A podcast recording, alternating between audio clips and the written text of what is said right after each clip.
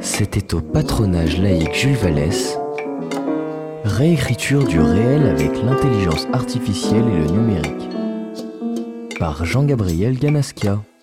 Merci beaucoup de votre invitation à faire euh, cette euh, conférence. Hein. Je voudrais essayer justement euh, d'aborder cette notion de, de réontologisation avec le numérique et l'intelligence artificielle, mais je vais peut-être d'abord commencer par euh, essayer de préciser ce que l'on entend par euh, ces différents euh, termes. Hein. Qu'est-ce que c'est que le numérique? Qu'est-ce que c'est que l'intelligence artificielle? Mais avant de commencer cela, je crois qu'il faut partir d'une constatation que nous faisons tous, c'est que la plus grande partie de nos vies se déroule aujourd'hui en ligne. Hein, les échanges interhumains passent intégralement ou presque euh, par le truchement de flux d'informations. C'est une transformation euh, vraiment euh, majeure hein, qui est assez récente. Et l'intelligence artificielle utilise, interprète, recommande, transforme, produit des textes, on, a tous euh, l'expérience de ChatGPT, des images. Hein, on a vu hein, ces, images fallacieuses, des sons, des vidéos, qui sont euh, tous assimilés à des flux d'informations qui peuvent être transformés, fabriqués, euh, modifiés. Et nos existences, qu'elles soient culturelles, intellectuelles, sociales, plus généralement, la condition humaine se trouve affectée par le numérique. Et c'est bien sûr de cela, je crois, dont euh, je vous propose de discuter euh, ce soir. Alors, je commençais par euh, dire que nous sommes tous redevables aux technologies de l'information d'innombrables bienfaits. Hein, et, je vais en citer quelques-uns ici, hein, même si je ne les détraillerai pas, mais il me semble hein, qu'il est important de bien partir de ce, constat. Le premier, c'est le web, ou ce qu'on appelle la toile. Alors vous savez tous hein, qu'il euh, s'agit au départ du couplage des réseaux de télécommunications, un protocole d'échange d'informations entre ordinateurs, qui ont été utilisés pour euh, essayer de, construire un, réseau hein, euh, de communication qu'on a appelé la toile. Et la toile, c'est au départ une notion qui vient d'intelligence artificielle qui s'appelle l'hypertexte. C'est un philosophe qui s'appelle Ted Nelson qui en 1965 a imaginé reproduire l'équivalent d'une mémoire dans laquelle il essayait d'établir des, liens comme il peut y en avoir dans notre mémoire.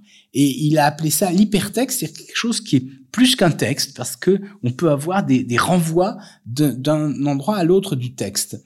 Et il a utilisé des techniques d'intelligence artificielle pour programmer cet hypertexte en, 1965.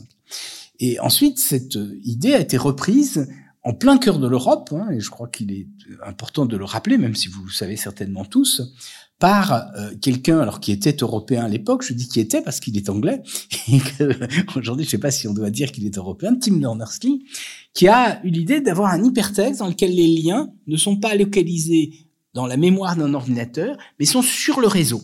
Hein, c'est ça qui a donné naissance au, début du web. Et il a pris comme protocole que vous connaissez tous HTTP. Hein, et HTTP, ça veut dire Hypertext Transfer Protocol, le protocole de transfert de l'hypertexte. De même, le langage d'écriture des pages du web, hein, c'est le HTML, qui veut Hypertext Markup Language, langage de balisage de l'hypertexte. Donc vous voyez ce lien très fort qu'il y a avec l'intelligence artificielle. Et on va revenir là-dessus, mais le numérique est directement lié au web. Alors, ce, ce, ce web, euh, c'est à la fois bien sûr euh, à la source de, de tout un tas de, de, défauts. On peut dire que hein, il en va du web un peu comme dans la langue des hein, c'est à la fois la, la, meilleure et la pire des choses. Euh, euh vous vous souvenez de, de l'épisode de la langue des op peut-être? Non?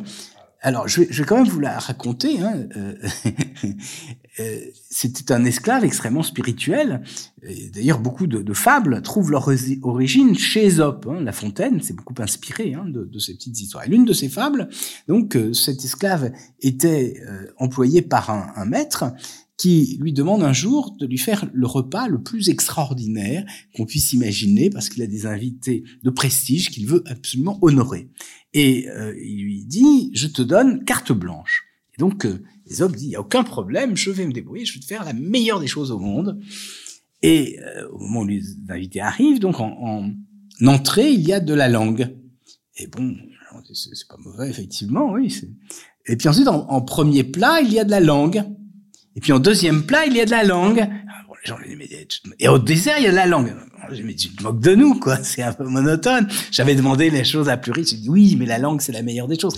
C'est grâce à la langue que les hommes euh, euh échangent, que euh, ils font de la poésie, qui euh, construisent des constitutions, que on a des des pays forts. La civilisation, c'est lié à la langue.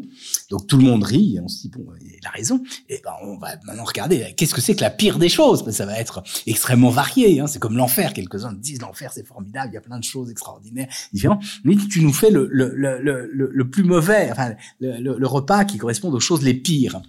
Et donc, euh, il n'y a pas de problème. Et donc, 15 jours après, euh, les mêmes invités euh, reviennent. Et là, en entrée, qu'est-ce qu'il y a? De la langue, bien sûr. Et puis, en, en, premier plat, de la langue. En deuxième plat. Alors là, bon, tout le monde, mais tu te moques de nous, c'était la meilleure des choses, maintenant c'est la pire des choses. Il dit, ben oui, mais la langue, c'est aussi ce qui sème la discorde, le mensonge, la diffamation, les guerres, etc.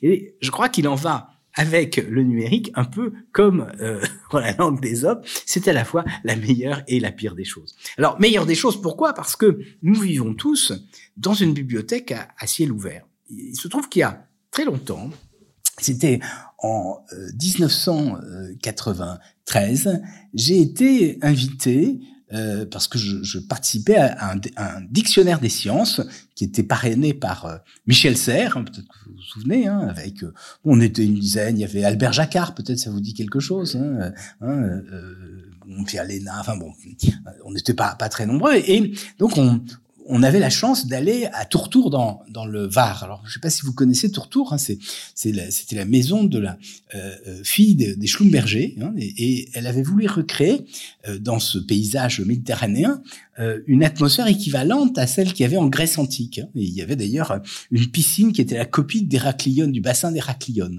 Et là, il y avait des petites maisons qui étaient disséminées, et il y avait surtout une maison centrale avec un, un cuisinier absolument extraordinaire. Hein, C'était formidable, mais surtout il y avait une bibliothèque. Ça me faisait rêver, et je me disais, ce qui était bien, c'est qu'on pouvait aller à n'importe quelle heure du jour et de la nuit dans cette bibliothèque. Je me disais, justement, c'est mon rêve. Est-ce que je pourrais vivre comme ça dans une euh, bibliothèque et euh, euh, quelques années après, j'ai réalisé que ce rêve euh, n'était pas simplement euh, une, une, lubie, que c'était devenu une réalité. Nous vivions tous, et nous vivons tous, dans une bibliothèque qui est ouverte jour et nuit. Et c'est le web, effectivement. Hein, je crois que c'est la première fois dans l'histoire que euh, toute la, la, connaissance est disponible à n'importe quel moment. Hein, et, et, je crois que c'est un progrès extraordinaire. Alors bien sûr, euh, on a dit, c'est comme la langue des hommes, c'est la meilleure et la pire des choses, puisqu'il y a ceux qui sont capables d'en profiter, et puis en même temps, il y a ceux euh, qui sont incapables d'en profiter, au contraire, dont l'attention est, détournée, hein, euh, qui subissent toutes sortes de, de sollicitations avec le web. Et bien sûr, on a à la fois quelque chose qui aurait dû être à l'origine d'une démocratisation, hein, une égalité très grande, puisque nous sommes tous, euh, euh, nous avons tous le savoir à notre disposition. Puis la réalité, c'est que euh, malheureusement, c'est pas tout à fait ce qui, se produit. Donc tout ça pour dire, il y a, des choses extrêmement bonnes avec le web. Puis je vais continuer hein, des, exemples. Hein. En santé, hein, il y a beaucoup d'applications en médecine, pas seulement des, systèmes de diagnostic, mais des systèmes d'information hospitaliers, l'accès à la littérature scientifique. Qu'un nombre considérable d'articles s'écrivent chaque jour et il est extrêmement difficile à un médecin d'avoir tout lu hein, ou à un scientifique hein, de tout connaître. Mais justement, grâce à l'intelligence artificielle, eh il peut essayer de retrouver les informations. Éventuellement, on extrait les informations euh, de tous les articles de façon automatique pour les mettre à disposition. Et ça, je crois que c'est extrêmement important tout un tas d'applications hein, hein, de l'intelligence artificielle en médecine hein, euh, font faire des progrès. On peut même dire, de façon générale, hein, il y a une science, une évolution de la science, ce qu'on appelle la science in silico, le fait que on va faire des expérimentations directement sur les données, c'est à l'origine, bien sûr, euh, de l'utilisation de l'intelligence artificielle et d'une certaine façon, il y a une révolution épistémologique qui est en cours hein, et, qui est silencieuse, qu'on ne voit pas, mais qui est extrêmement importante parce que, vous voyez, dans le schéma expérimental classique de Claude Bernard, par exemple, hein, euh, hein, il y a l'idée qu'on part d'une hypothèse et on conçoit un dispositif expérimental pour recueillir des observations et on confronte ces observations avec euh, ce qu'anticipe la théorie. ce qui permet de voir si on valide la théorie. ça, bien sûr, c'est extrêmement lourd. Et aujourd'hui, ce qu'on fait, c'est qu'on part directement de données qu'on recueille automatiquement. Par exemple, vous voyez, on prend des macromolécules biologiques et puis euh, et puis on va les séquencer automatiquement. Et après, on fait des expérimentations directement sur euh, ces données avant bien sûr de procéder à des expérimentations in vivo. Vous voyez que c'est un, un, progrès considérable hein, qui euh, s'effectue. Alors on pourrait bien sûr euh, énumérer ces progrès, je vais en, parler d'autres, par exemple la, la bionique, hein, les membres artificiels hein, ou les organes artificiels, hein, euh, la reconnaissance de la parole, le traitement et la compréhension du langage naturel je parlerai tout à l'heure de la génération hein, de textes en, langage naturel, hein. l'évolution de la robotique, de l'industrie, hein. on parle d'industrie 4.0, ce qu'on appelle les, robots virtuels, les pilotes automatiques des, avions, la conquête spatiale, vous vous souvenez, ce robot qui avait été sur une comète il y a quelques années, c'est quelque chose de tout à fait extraordinaire. et puis du point de vue euh, écologique, la, la, surveillance des, des forêts, euh, tous les bénéfices euh, potentiels qu'on peut tirer bien sûr de cette régulation euh, à l'aide de euh, techniques d'intelligence artificielle. Donc tout ça est, très positif. Je crois qu'il faut, partir de là. Hein. Et, je, trouve que en France en particulier et en Europe, on a une vision négative de la, technologie. Et ça, je crois que c'est dommage. Mais en même temps, en même temps que donc il y a toutes ces perspectives qui s'ouvrent à nous et qui sont euh, extrêmement importantes.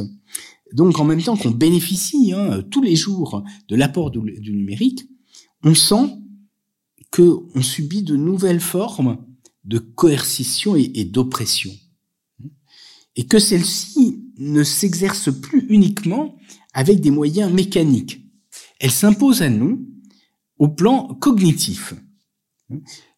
Pour le dire autrement, hein, s'il y a moins de fer et de cachot aujourd'hui dans les sociétés occidentales, pour autant, la pression qui s'exerce sur les personnes ne s'en amoindrit pas.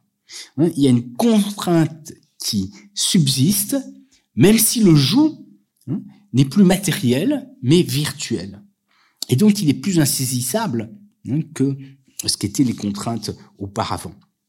Il est, il est réel. Et c'est cette réalité de ces contraintes dont je voudrais vous parler ici ce soir. Et c'est pour ça que j'ai parlé de cette réécriture du réel. Hein, autrement dit, euh, euh, euh, aujourd'hui, la coercition ne s'exerce plus uniquement avec des moyens mécaniques, elle s'impose hein, donc au plan cognitif. Et le titre hein, du dernier ouvrage que, j'ai écrit hein, en, en, 2022, hein, qui s'appelle Servitude virtuelle, et qui fait écho, comme vous pouvez l'imaginer, au discours de la servitude volontaire euh, d'Étienne de euh, la Boétie, justement, il traduit ces contraintes douces qu'impose le numérique. Euh, vous vous souvenez, hein, dans le cas du livre d'Étienne de la Boétie, hein, il s'agissait, hein, vous vous souvenez qui c'était, hein, c'était ce, ce, très jeune homme hein, qui avait 16 ans, qui était un ami de, de Montaigne, et qui euh, euh, donc expliquait que les cachots, les fers, les halbardes des, des, Suisses qui étaient à la porte des, des palais, tout ça, au fond, si le peuple le souhaitait, il pouvait s'en affranchir et, et, et renverser les tyrans. Et, et, donc il disait bon, la servitude euh, telle qu'elle existe, c'est parce que les hommes acceptent de la subir. Eh bien aujourd'hui, hein, on peut on peut se poser la question. D'abord, ces nouvelles formes de servitude, ce ne sont plus euh, des fers, ce sont plus des cachots, hein, ce sont plus des, des halbardes. Et pourtant, hein, on, a bien le sentiment hein, qu'il y a une forme euh, de contrainte qui s'exerce ici. Alors je vais, je vais, si je puis me permettre, je voudrais vous lire un, tout petit peu en, euh, en commençant hein, cet exposé euh, quelques lignes d'Étienne de la Boétie. Hein, peut-être que vous en souvenez tous par cœur, hein, mais je pense que ça. Hein, c'est, donc ils il, il disent de ces, euh, ces albardes armaient les soldats, il dit ils s'en servent par forme et pour l'épouvantail. il parle des, des tyrans plus qu'il ne s'y fie. Les archers barrent l'entrée des palais aux malhabiles qui n'ont aucun moyen de nuire, non aux audacieux bien armés. Ce sont les peuples eux-mêmes qui se laissent, ou plutôt qui se font malmener, puisqu'ils en se réquitent en cessant de servir. C'est le peuple qui s'asservit et qui se coupe la gorge, qui pouvant choisir d'être soumis ou d'être libre, repousse la liberté et prend le joug, qui consent à son mal, ou plutôt qui le recherche. Et puis je voudrais suivre ensuite, hein, pour euh, reprendre les mots d'Étienne de, la Boétie, Hein, il nous dit le, le théâtre, les jeux, les farces, les spectacles, les gladiateurs, les bêtes curieuses, les médailles, les tableaux et les autres drogues de cette espèce étaient, pour les peuples anciens, les appâts de la servitude, le prix de leur liberté ravie, les outils de la tyrannie. Ce moyen, cette pratique, ces allèchements étaient ceux qu'employaient les anciens tyrans pour endormir leurs sujets sous le joug. Mais ils ne font guère mieux ceux d'aujourd'hui qui, avant de commettre leurs crimes les plus graves, les font toujours précéder de quelques jolis discours sur le bien public et le soulagement des malheureux. Alors, à l'évidence, hein, cela rappelle quand même hein, euh, euh, les discours qu'on dissimule, qu'on euh, diffuse hein, sur les réseaux sociaux, les, les inforces de, de, de tous ordres, de tous ordres, pardon, qui satisfait ceux qui les écoutent et qui les endorment. Et ces jolis discours sur le bien public évoqués il y a plus de 500 ans ne peuvent pas, je crois, ne pas évoquer le slogan Don't be evil de Google ou les justifications d'Elon Musk qui expliquaient qu'il voulait racheter le réseau social Twitter pour garantir la liberté d'expression en imposant une modération transparente des contenus.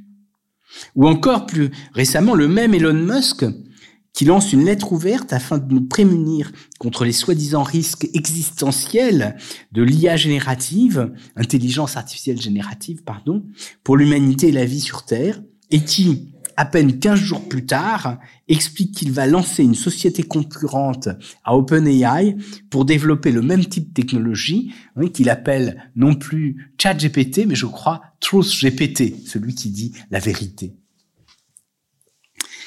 Alors, cela ne peut pas non plus ne pas entrer en résonance avec l'agenda de la société Clearview. Peut-être en avez-vous entendu parler, non? Non?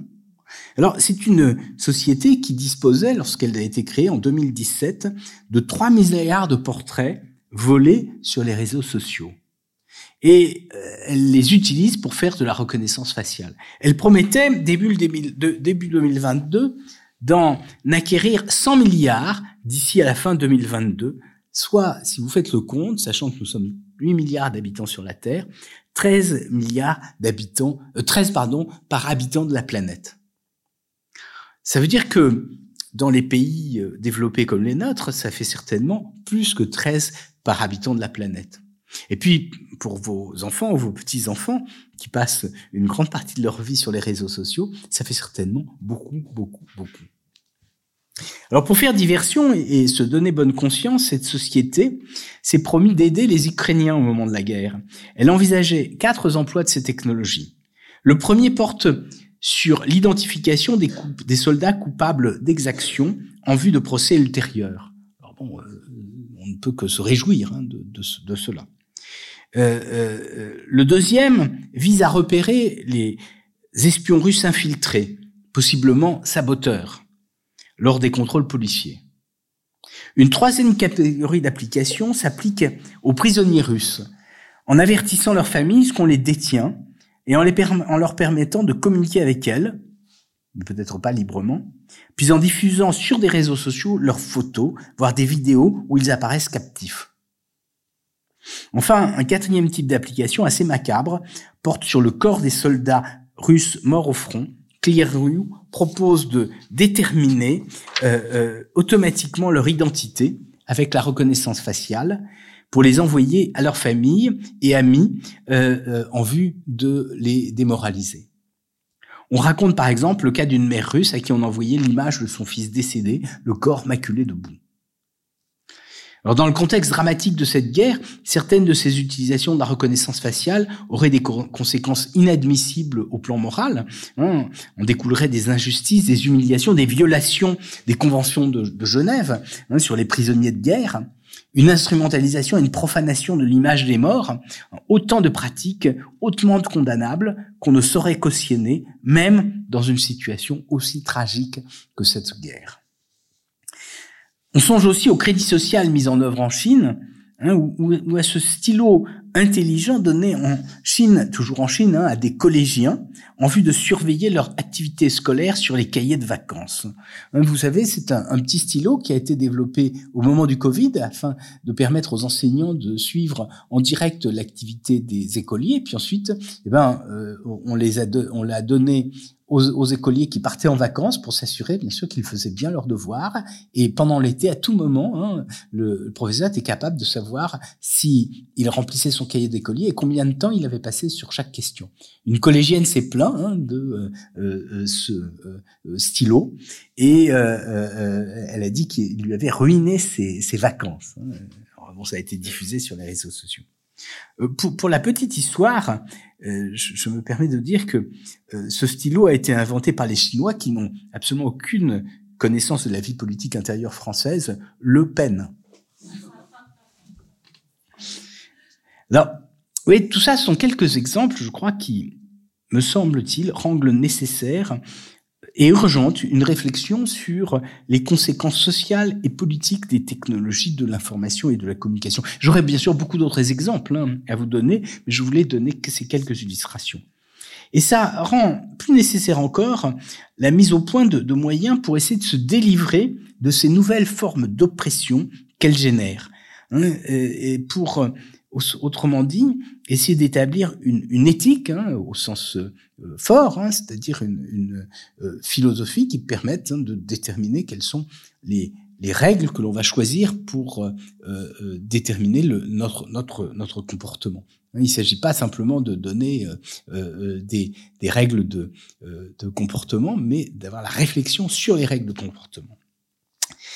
Euh, c'est d'autant plus difficile hein, que le monde dans lequel on est est différent du monde d'hier. Hein, c'est le propre de, la technologie. Euh, euh, la réalité sociale, la réalité du monde dans, lequel on, est, n'est pas la même que celle d'hier et elle ne sera pas la même demain. Hein, pour reprendre une expression d'un anthropologue dont peut-être vous vous souvenez, Georges Ballandier. Vous vous souvenez, hein, c'est lui qui avait introduit la notion de tiers-monde. Hein, il disait, hein, le, le tiers-monde est au monde ce que le tiers-État était à la France d'avant la Révolution.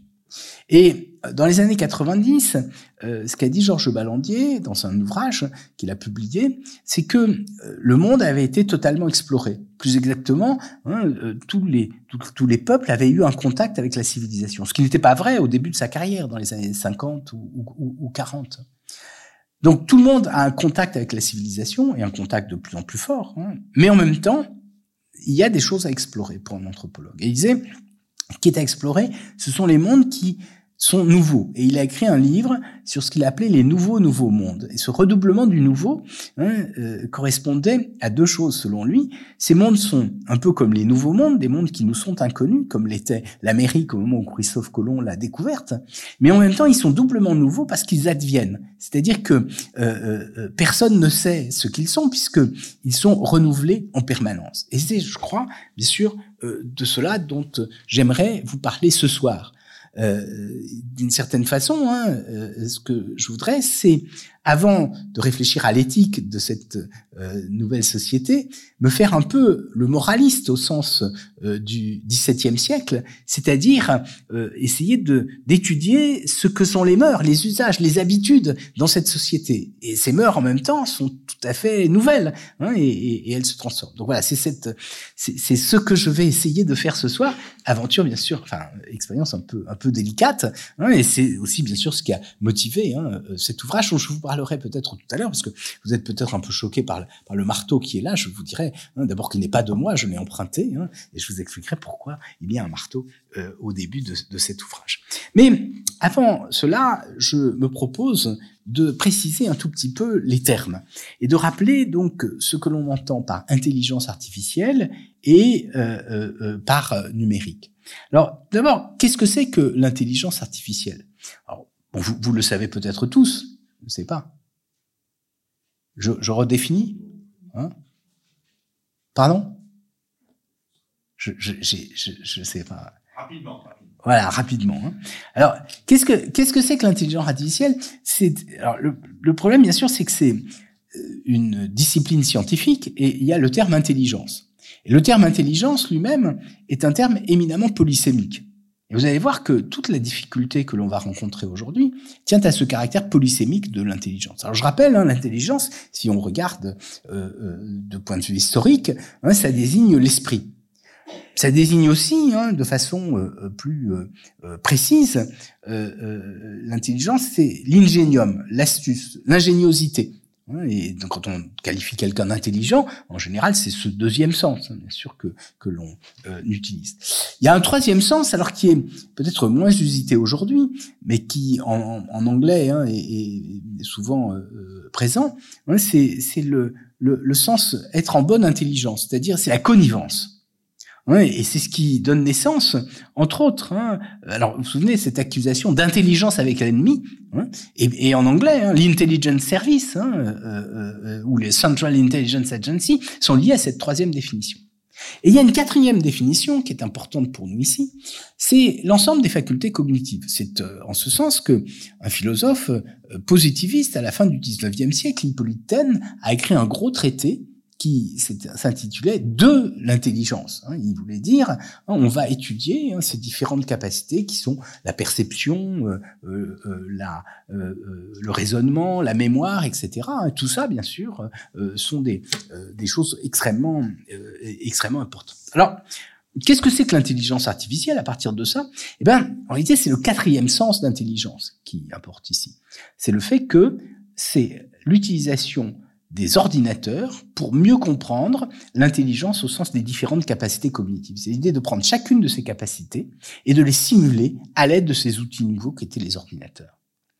Et puis, à partir de ça, il y a un deuxième sens technologique, c'est que ces capacités simulées, on peut les utiliser dans des technologies, c'est-à-dire qu'on utilise les simulations. Par exemple, vous essayez de simuler la reconnaissance de euh, la parole, hein, c'est-à-dire à partir de euh, d'un signal sonore, et c'est déterminer ce qui est dit, et puis vous pouvez utiliser ça pour fabriquer une machine à dicter.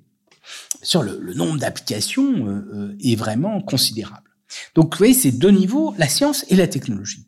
Mais il y a un troisième niveau, et ça c'est celui euh, que le grand public en général a en tête.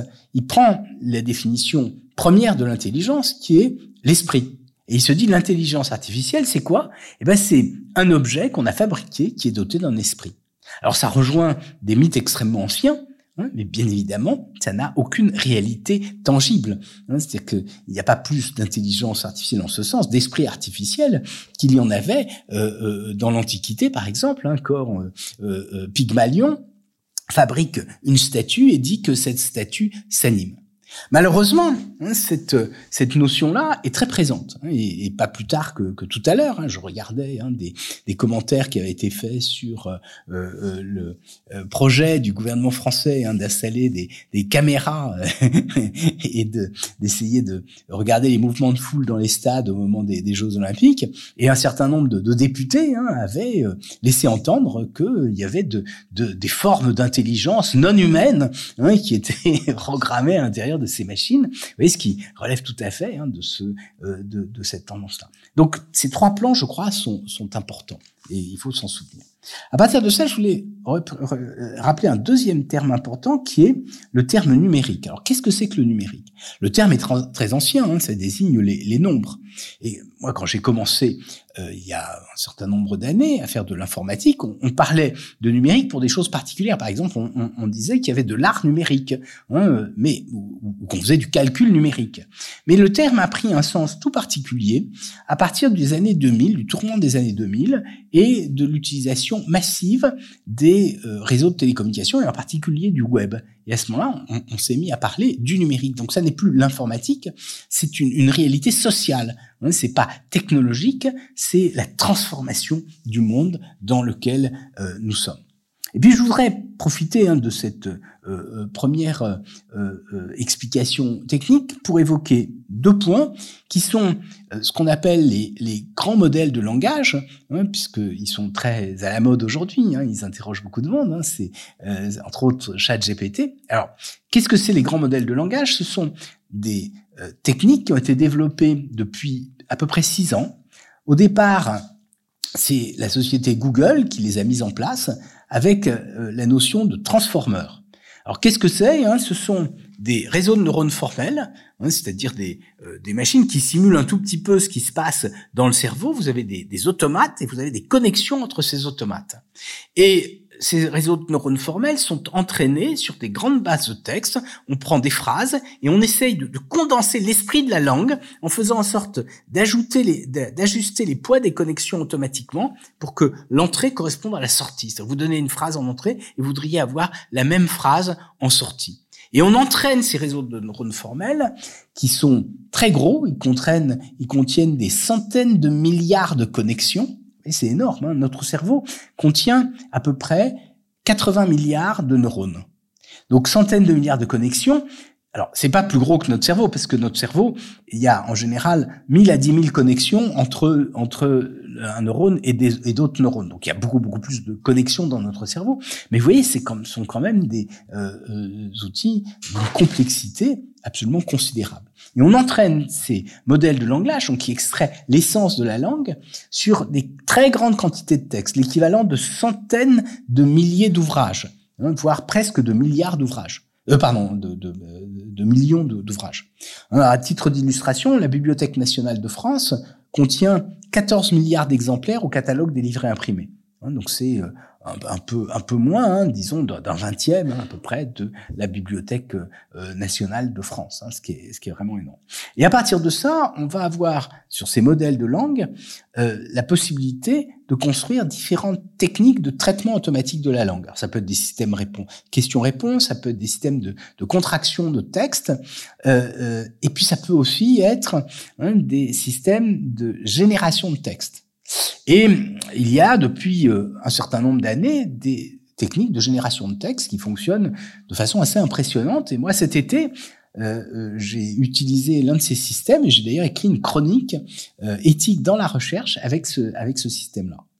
Alors, donc ça, c'est donc la génération automatique de texte. Et puis ensuite, euh, euh, il y a eu l'idée de faire des dispositifs de dialogue hein, pour faciliter l'échange. Et c'est d'abord ce qu'a fait Google. Hein, et peut-être vous vous souvenez, en juin dernier, il y a un employé de Google euh, qui s'appelait Black Lemoine, hein, le nom n'est pas anodin ici, et qui avait réalisé un système qu'il a appelé Lambda. Et il a dit, le dialogue que j'ai avec cette machine est si impressionnant que je ne peux pas imaginer que cette machine n'ait pas d'âme. Et Google a pris peur et l'a renvoyé immédiatement.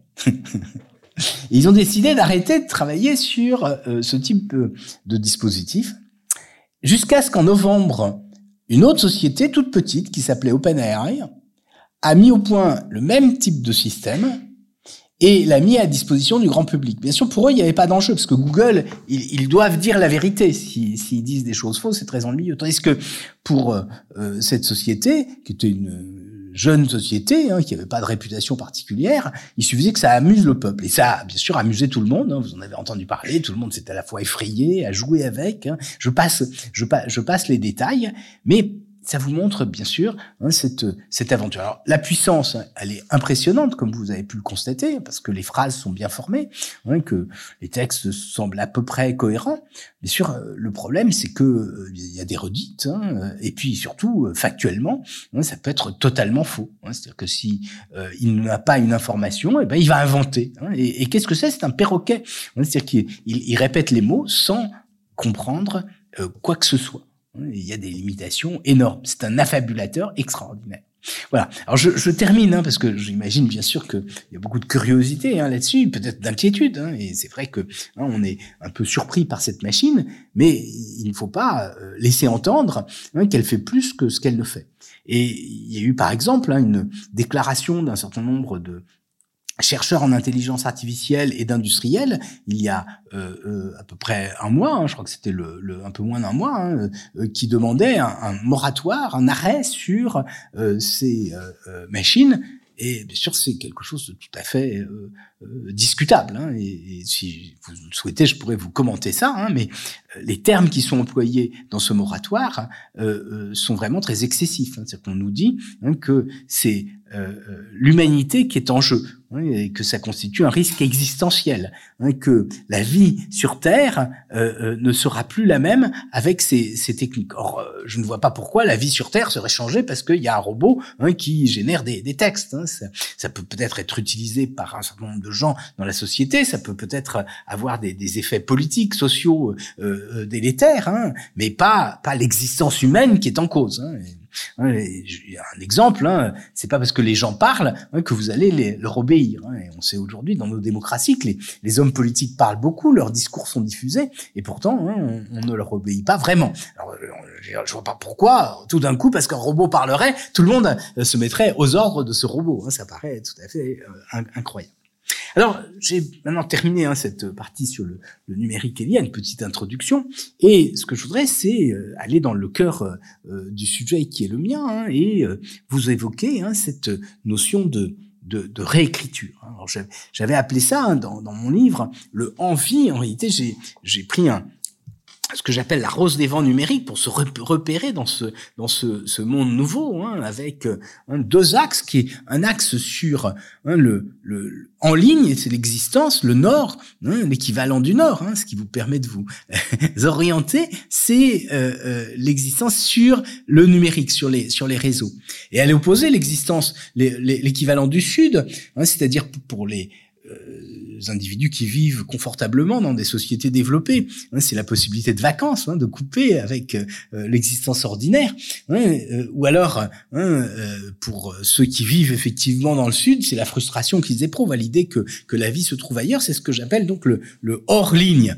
Et puis, L'axe perpendiculaire, c'est c'est la vie. Alors il y a ce qu'on appelle le hors-vie, c'est un peu l'équivalent de la poursuite de l'existence au-delà de la vie biologique, c'est ce que nous expliquent euh, des euh, euh, technologues, comme par exemple Ray Kurzweil, qui dit, eh ben, on va pouvoir transférer sa conscience sur des machines et continuer à vivre après sa mort biologique sur les réseaux, ce qui est quand même très étonnant. Ou alors ce que proposait le métavers, hein, qui disent bah, vous allez avoir un avatar, vous allez vivre hein, toute la journée hein, par procuration euh, de cet avatar. Donc ça c'est un type de choses que bien sûr je trouvais intéressant de présenter. Et puis le quatrième axe, enfin plutôt le, le quatrième point cardinal sur l'axe or donc il y a la vie, il y a le hors vie, et puis de l'autre côté il y a le envie. Alors le envie c'est à la fois le désir, puis c'est aussi la transformation de la vie. Et c'est de ça dont je voudrais vous parler euh, ce soir. Qu'est-ce que c'est que ce envie? Ben, C'est l'idée que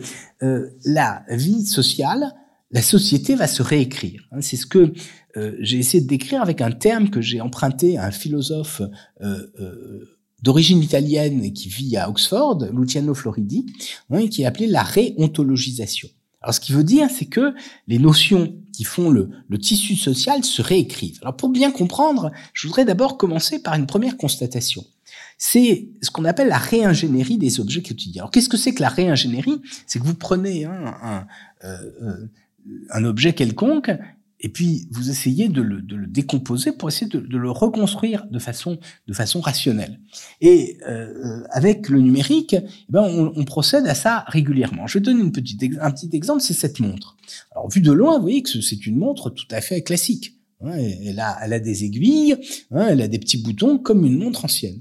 Et effectivement, c'est une montre. Bon, sauf que déjà, elle est, elle est, euh, un peu électronique, hein, donc c'est déjà pas, tout à fait la montre de nos, de nos grands-parents, mais en même temps c'est une montre connectée, ce qui ne voit pas, ce qui ne se voit pas ici, hein, c'est-à-dire que euh, euh, je peux avoir des informations qui viennent de mon téléphone portable. Hein, par exemple, si je règle hein, une, une, sonnerie, ben, je peux avoir ici elle, peut vibrer à ce moment. si j'ai si des, des, coups de fil, elle va m'indiquer que j'ai des coups de fil. Si j'ai des textos, elle va m'indiquer que j'ai des textos. Et puis elle peut avoir des capteur derrière et euh, prendre mon pouls, hein, euh, prendre le nombre de pas que, j'ai fait, c'est une réingénierie de cet objet. Alors, ça existe pour beaucoup d'objets d'aujourd'hui. Hein, euh, par exemple, les, lunettes. Hein, on, on, a commencé à fabriquer des lunettes qui superposent sur votre champ de vision des éléments d'information. Par exemple, vous allez voir un euh, musée, et puis vous pouvez avoir directement des indications. Ou, vous pouvez avoir une petite caméra avec de la reconnaissance faciale, et les lunettes vont vous dire, ah bah oui, ça c'est Monsieur Intel. Hein, pour les personnes qui sont peu physionomistes, hein, ça peut être extrêmement utile. Hein, ça, peut aussi poser quelques problèmes, mais je ne rentre pas dans, dans, le, dans le détail. C'est simplement pour vous donner une idée des transformations qui sont en cours. La forme extérieure des objets a l'air identique, mais en même temps, ils ont des fonctionnalités supplémentaires. Prenons un autre exemple, les vélos. Ce qui permet aux vélos d'être en libre service, c'est que ben, ils sont connectés en permanence. Et donc, quelqu'un peut les laisser, on est capable de les, de les retrouver hein, et ensuite hein, de, les, de, les, de les ranger. De même, bon, ils ont aussi tout un tas de... Ils ont un moteur électrique, ils ont tout un tas de choses. Donc, de loin, hein, un, habitant des, années 50 verrait des vélos, il verrait des vélos. Il ne verrait pas la différence et pourtant, ils n'ont plus rien à voir. De même, une voiture, une voiture d'aujourd'hui, de forme extérieure, ça pas tellement différent d'une voiture des années 80. Hein. Sauf que, euh, bien sûr, ça n'a plus rien à voir. Hein. Il y a énormément d'électronique. On dit souvent que c'est un ordinateur sur quatre roues. Et puis, bien sûr, ça tombe presque plus en panne. Enfin, en tout cas, euh, pas du tout dans, les, dans les mêmes proportions. Moi, je me souviens quand j'étais petite, petit, pardon, il y avait un, euh, un, élément que je ne comprenais pas très bien. Hein, des gens disaient qu'ils enlevaient le Delco. Hein, J'ai jamais très bien compris ce que c'était. C'est absurde aujourd'hui, hein, où on touchait les bougies. Vous voyez, tout, ça, bien sûr, hein, on voit que ça, ça, a totalement changé. Alors on peut, on peut continuer, bien sûr. Hein, euh, tout un tas d'objets aujourd'hui euh, euh, sont d'extérieur à peu près identiques, mais bien sûr, ils vont avoir des fonctionnalités supplémentaires. J'ai parlé de ce stylo chinois, ce maudit stylo Le Pen. Hein, c'est de l'extérieur un stylo, mais bien sûr, il a des fonctionnalités supplémentaires. Ou par exemple, hein, si on prend un objet emblématique d'une profession, le stéthoscope, eh ben, on peut très bien avoir un stéthoscope, comme auparavant, le Toubib. Hein, hein, sauf que ce stéthoscope, il peut, il a aujourd'hui euh, des capteurs qui enregistrent automatiquement les éléments d'information et qui sont capables hein, de les stocker, de faire un diagnostic, etc., qui est complémentaire de celui du, du médecin. Donc voilà un peu cette, cette transformation des objets quotidiens. Mais c'est non seulement la réécriture des objets quotidiens, la réingénierie euh, des, des objets quotidiens, mais les concepts qui forment le tissu social qui se réécrivent. Et là, je voudrais prendre un certain nombre de ces concepts et qu'on en parle un tout petit peu. Le premier, c'est l'amitié. Savez que l'amitié, c'est quelque chose hein, d'extrêmement ancien. Hein, si par exemple, hein, on prend euh, euh, l'ouvrage d'Aristote, l'éthique à Nicomaque, sur dix livres, il y en a deux qui sont consacrés à l'amitié. Et en même temps, vous voyez que c'est dans l'éthique à Nicomaque. Donc ça montre bien sûr l'incidence extrêmement importante de, l'amitié pour la construction sociale, pour euh, l'établissement du, du, lien entre, entre, entre les hommes. Alors aujourd'hui, bah vous avez toujours bien sûr euh, des amitiés entre les individus, mais vous avez aussi de l'amitié sur les réseaux sociaux. Alors est-ce que c'est la même chose l'amitié sur les réseaux sociaux? Non, d'accord. Hein On sent que c'est pas tout à fait la même chose. Et en même temps, c'est un tout petit peu la même chose. Qu'est-ce qui fait que vous êtes amis? C'est parce que vous avez des affinités particulières. Alors c'est très intéressant de, de relire cette nouvelle amitié à l'époque des réseaux sociaux avec l'amitié d'Aristote. il est d'abord intéressant de voir que si on, fait cette analyse de détail, beaucoup d'aspects de l'amitié ancienne se retrouvent sur les réseaux sociaux. Et vous avez des réseaux sociaux différents pour les différentes formes d'amitié. Par exemple, Aristote dit, eh ben, on va avoir une amitié qui est liée à un intérêt commun. Hein, par exemple, hein, on, a une, passion pour la chasse. Eh ben, sur les réseaux sociaux, hein, on peut avoir certains réseaux comme Facebook où, où vous allez avoir des gens qui vont dans des groupes de discussion parce qu'ils ont un intérêt commun. Ou alors, vous pouvez avoir un amitié parce que euh, euh, vous avez euh, des euh, occupations communes, professionnelles. Hein, et un réseau comme LinkedIn correspond à cela. Hein, et puis, bien sûr, il reste, alors Aristote décline tout ça et on retrouve ça sur les réseaux sociaux, mais il reste quelque chose, on parle d'Aristote, c'est, c'est la véritable amitié. Hein, ce qui fait que, que vous recherchez dans l'ami non pas autre chose, c'est-à-dire votre passion commune ou votre ambition professionnelle, mais le plaisir d'être avec lui. Et euh, bien sûr, est-ce que est-ce que ça, ça subsiste avec les réseaux sociaux? Alors ça, c'est très c'est très compliqué, hein, c'est pas sûr. Et on peut dire à l'inverse, vos amis, vos vrais amis, si vous avez de leurs nouvelles sur les réseaux sociaux, vous avez peut-être moins besoin de les appeler. Hein, et donc, justement, les réseaux sociaux ont peut-être une, une, un effet négatif sur cette véritable amitié. En tout cas, tout, tout ça sont des questions ouvertes. Ce qui est important, je crois, c'est que hein, il y a cette réécriture de l'amitié avec le numérique. Alors, à partir de cette constatation, j'ai pris un certain nombre d'autres notions qui sont centrales dans la société. notion importante, c'est la confiance. Si vous euh, voulez euh, euh, traiter une affaire avec quelqu'un, hein, si vous voulez lui prêter quelque chose, hein, il faut absolument que vous lui accordiez votre, votre confiance. Et bien sûr, il n'y a pas de société sans, sans confiance. Hein, c'est bien sûr ce qui a conduit, par exemple, hein, des euh, philosophes comme Emmanuel Kant, dire que hein, on ne peut pas avoir de droit de mentir, parce que si on avait un droit de mentir, on pourrait avoir confiance en personne, parce que on pourrait toujours suspecter qu'une autre personne vous mente, même si dans la réalité, euh, on sait qu'il n'en va pas toujours ainsi. Mais bien sûr, cette, cette confiance euh, avec le numérique, elle change. Peut-être pour qu'on comprenne mieux. Hein, dans l'Antiquité, la confiance est d'abord basée sur la parole. Vous savez que dans l'Antiquité, un euh, euh, testament qui était écrit était suspect. Il fallait qu'il y ait la présence physique d'une personne qui s'engage. Et qui s'engage, vous voyez, personnellement. Et d'ailleurs, il y avait une, une, étymologie un peu fallacieuse qui était utilisée. Hein, on, rapprochait testament, tester, hein, c'est-à-dire témoigner, de testis, de testicules. Alors, bien sûr, les gens qui disaient ça hein, savaient bien sûr que c'était faux, mais en même temps, hein, ils disaient c'était pour montrer à quel point hein, euh, euh, euh, le témoignage était lié à l'intimité de la personne. Et puis progressivement, hein, on a essayé de se désengager, de s'éloigner. Et donc, euh, bah, on sait qu'aujourd'hui, hein, un, testament euh, oral hein, n'a aucune valeur. Ce qui compte, c'est l'écrit, euh, ce qu'on appelle les, les paroles verbales. Et donc, oui, il y a eu cette mutation qui est vraiment centrale, parce que les sociétés contemporaines ont été pendant très longtemps construites sur l'écrit.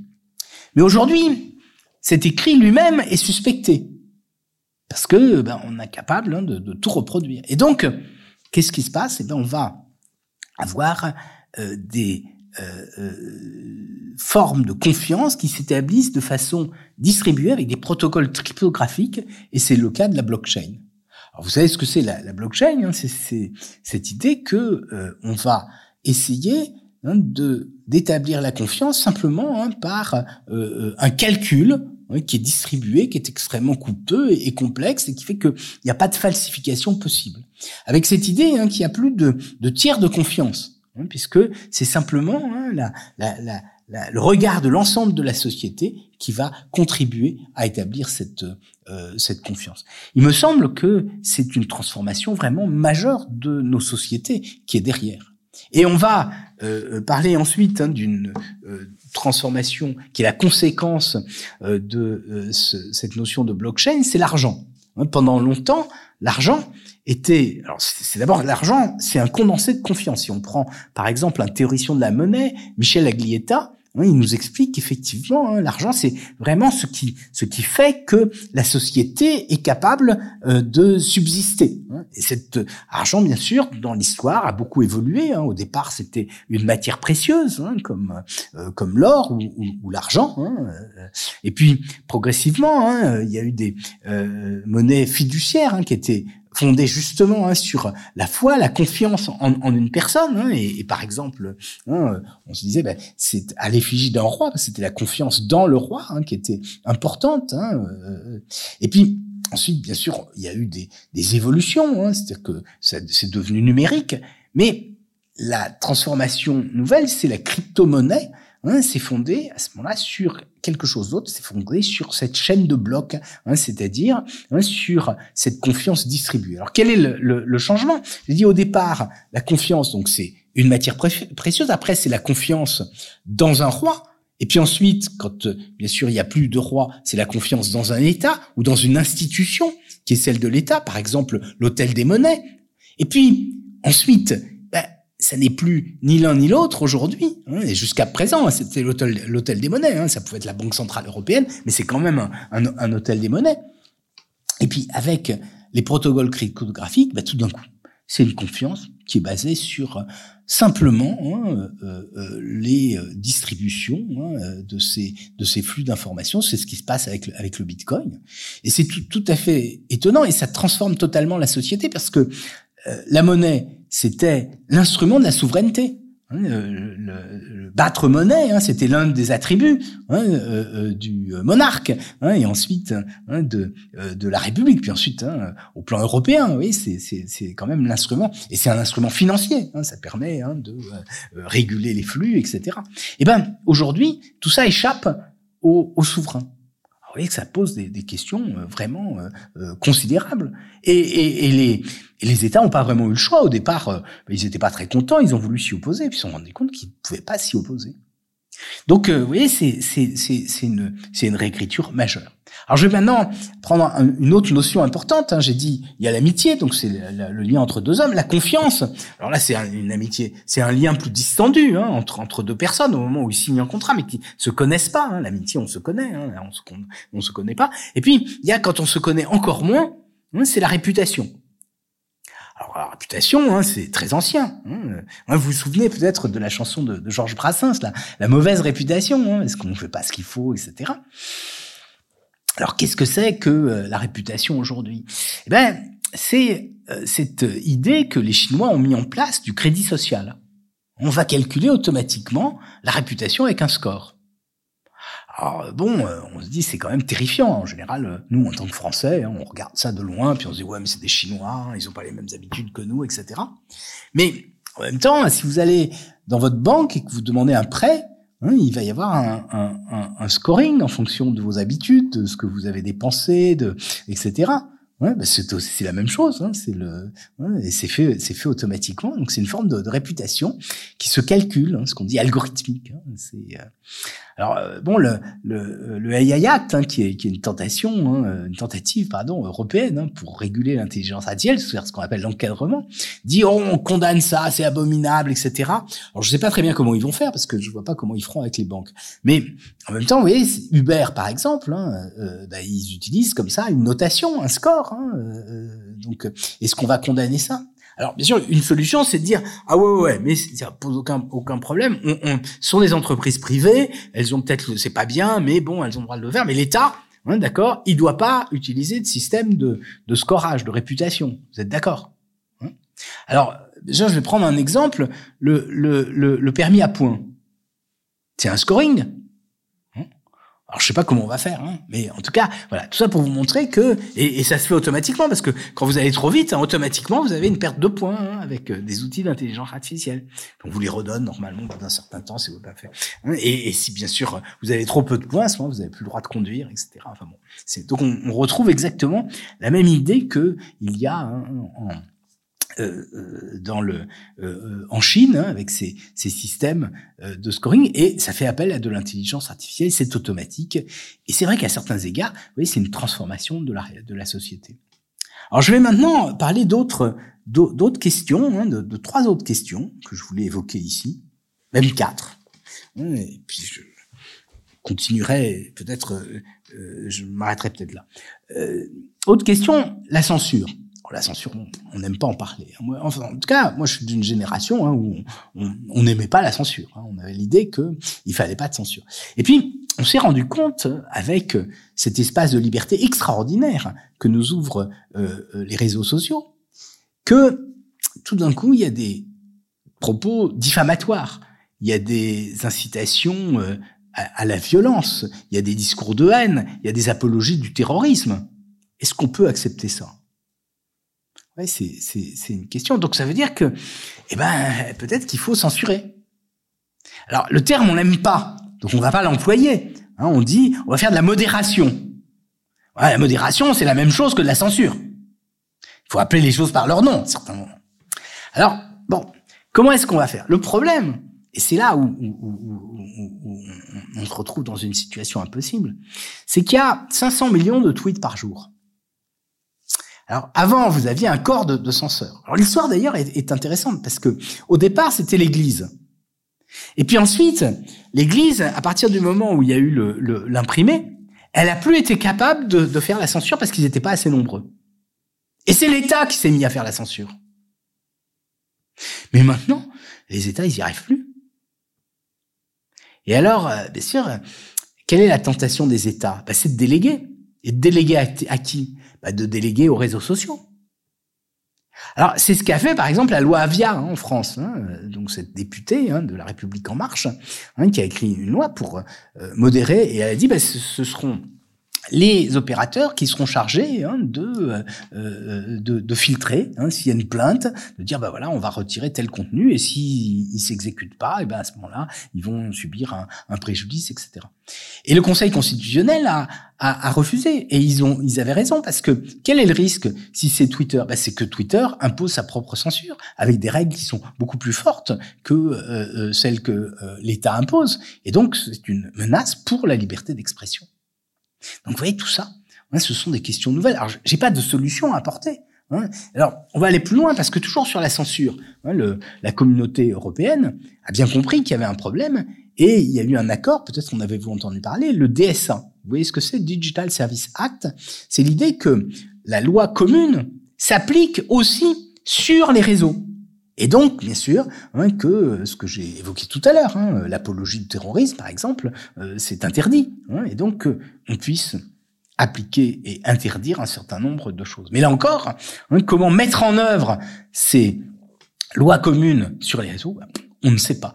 Hein, pour la presse, on savait très bien, parce qu'il y avait euh, un responsable de journal. Et si jamais le journal publiait des choses qui étaient inadmissibles, ben, il, il, il engageait sa responsabilité, on fermait le journal, etc. Mais bon, aujourd'hui, qu'est-ce qu'on fait? Alors, on peut dire, on, va fermer Twitter, mais bien sûr qu'on va pas fermer Twitter.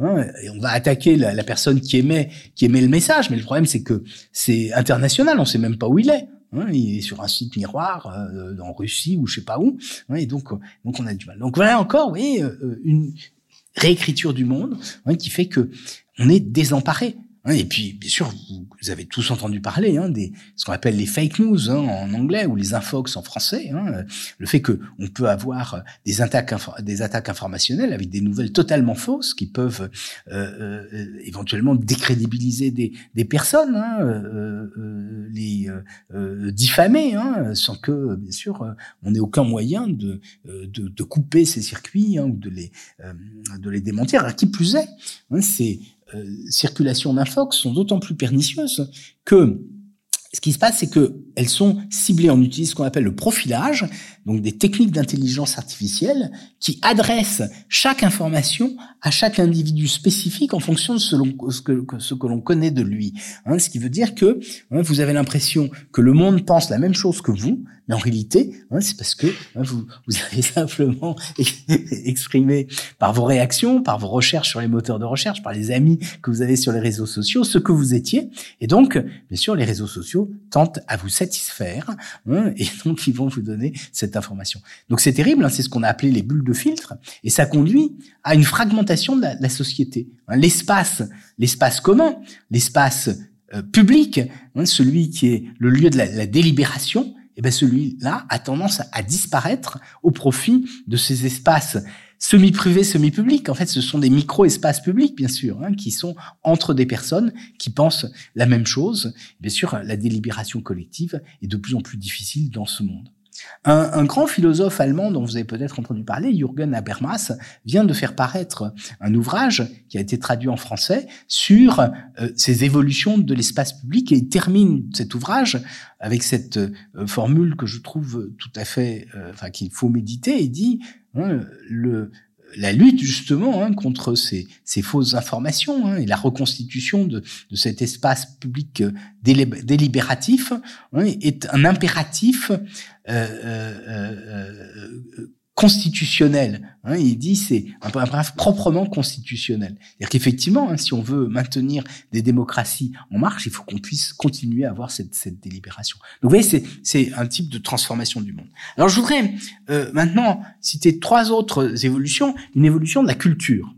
Hein, la culture, qu'est-ce que c'est hein? Ben, C'est euh, normalement hein, euh, euh les, euh, éléments de connaissances hein, communes, hein, les, les, œuvres euh, que l'on vénère tous ensemble. C'est que ça vient de culte au départ. Hein, c'est euh, euh culture, c'est prendre soin d'eux, et c'est en même temps le culte, c'est-à-dire la vénération des œuvres du passé. Voilà, exactement. Cultiver, honorer. Voilà, c'est ça, exactement. Eh ben, cette, cette culture, elle évolue avec avec avec le numérique. Alors très très brièvement parce que j'ai pas le temps de rentrer dans dans le détail, encore que ce soit vraiment passionnant, mais euh, vous vous souvenez, il y a un peu moins d'un siècle, un très grand euh, penseur, Walter Benjamin, a écrit un, article extrêmement important hein, sur le statut de l'œuvre d'art à l'époque de la reproductibilité technique. Et ce qu'il expliquait, c'est qu'avec la photographie et avec le, phonographe, euh, euh les, les, œuvres de l'esprit hein, changeaient, puisque il y avait dans la peinture la présence du peintre à travers le, le coup de pinceau. Hein, et, ce qui fait que, que l'œuvre était l'objet d'une forme de vénération, justement, hein, parce qu'on on honorait la présence de l'artiste à travers l'œuvre. Or que, bien sûr, avec la photographie, tout d'un coup, hein, euh, euh, il y a un éloignement, ce qu'il appelle l'aura, hein, cette présence, hein, cette mémoire du, passé à travers l'œuvre disparaît d'une certaine, certaine façon. Et eh ben, on peut dire que, donc, un peu moins d'un siècle après, et eh ben, on, on, a une évolution un peu semblable. C'est-à-dire que, bien sûr, cette euh, reproductibilité technique s'est accrue hein, dans des proportions inouïes. Il faut savoir d'ailleurs que ce cause amusante, hein, c'est que le texte de Walter Benjamin euh, euh, évoque au début Valérie, Paul Valéry. Vous savez que Paul Valéry dit bah, peut-être qu'un jour on distribuera la culture un peu comme l'eau et l'électricité. Ben, c'est exactement ce qui se produit avec avec le numérique. Et donc cette reproductibilité s'est accrue dans des proportions considérables, mais il y a quelque chose de nouveau avec l'IA générative, c'est que non seulement hein, euh, on est capable de reproduire l'œuvre, mais on est capable de produire l'œuvre. Et c'est ce qui se, c'est ce qui s'est fait, par exemple, avec euh, cette, ce, ce collectif euh, d'artistes qui s'appelle Obvious, hein, qui a euh, fait ces tableaux, hein, la, famille Bellani, qui se sont vendus à des centaines de, de, de, milliers d'euros, hein, alors que c'est un, un, tableau d'une facture relativement modeste et médiocre. Hein, mais vous voyez que on a bien le sentiment que tout d'un coup le statut de l'œuvre d'art change. Hein, c'est un peu comme euh, une œuvre conceptuelle. Hein, c'est cette potentialité de millions d'œuvres créées par un, programme qui donne le vertige et qui fait euh, la valeur de, ces œuvres. Et donc je crois vraiment qu'il y a une évolution fondamentale de la, culture aujourd'hui avec, le numérique et en particulier avec l'intelligence artificielle générative. Et puis je voudrais terminer par deux, deux, deux questions. Hein, euh, la question de la communauté. Alors, est-ce que la communauté, c'est la même chose aujourd'hui qu'hier? Hein, euh, Pendant longtemps, la communauté, c'était euh, le fait que des personnes qui étaient condamnées à vivre en un même lieu, hein, et qui étaient différentes, hein, des pauvres et des riches, des, malades et des bien portants, avaient un, devoir de, de, solidarité. La communauté chrétienne, c'est en ce sens-là. Et avec le numérique, le sens change. C'est-à-dire que la communauté, c'est la communauté justement, on a parlé d'amis hein, qui ont une passion commune. Par exemple, ce qui est formidable avec le numérique, si vous êtes un physicien théoricien, vous allez trouver tous les physiciens théoriciens qui travaillent sur le micro-domaine qui est le vôtre. Hein, ou si vous êtes un philatéliste, vous allez avoir tous les, philatélistes du monde entier. Donc, ce sont des, des communautés d'intérêt, hein, là où on avait affaire à des communautés de solidarité. Et ça, je crois que c'est une transformation vraiment euh, euh, majeure. Mais à cela, il faut ajouter hein, que, hein, comme on, l'a vu tout à l'heure, hein, ces, ces, communautés se fragmentent elles-mêmes en, micro-communautés, qui sont non seulement des communautés d'intérêt, mais aussi hein, des, des, communautés euh, de, de vue, des communautés de euh, euh d'engagement politique. Et bien sûr, hein, toute la toute la difficulté aujourd'hui, c'est de, comme je l'ai dit tout à l'heure, hein, c'est de, reconstituer un, espace public hein, dans ces dans ces sociétés extrêmement euh, euh, euh, fragmentées. Et puis je voulais conclure, hein, puisqu'on est ici sur le patronage euh, euh, laïque, hein, justement. Hein, la laïcité, c'est une forme d'espace public. Hein, c'est justement, en tout cas dans la vision française, c'est le fait que on doit faire abstraction d'un certain nombre de, particularités pour pouvoir vivre ensemble. Est-ce que justement avec le numérique, c'est peut-être pas cette, notion de, laïcité qui est en train de, disparaître? En tout cas, voilà, c'est une, question ouverte que je voulais poser à la fin de cet exposé.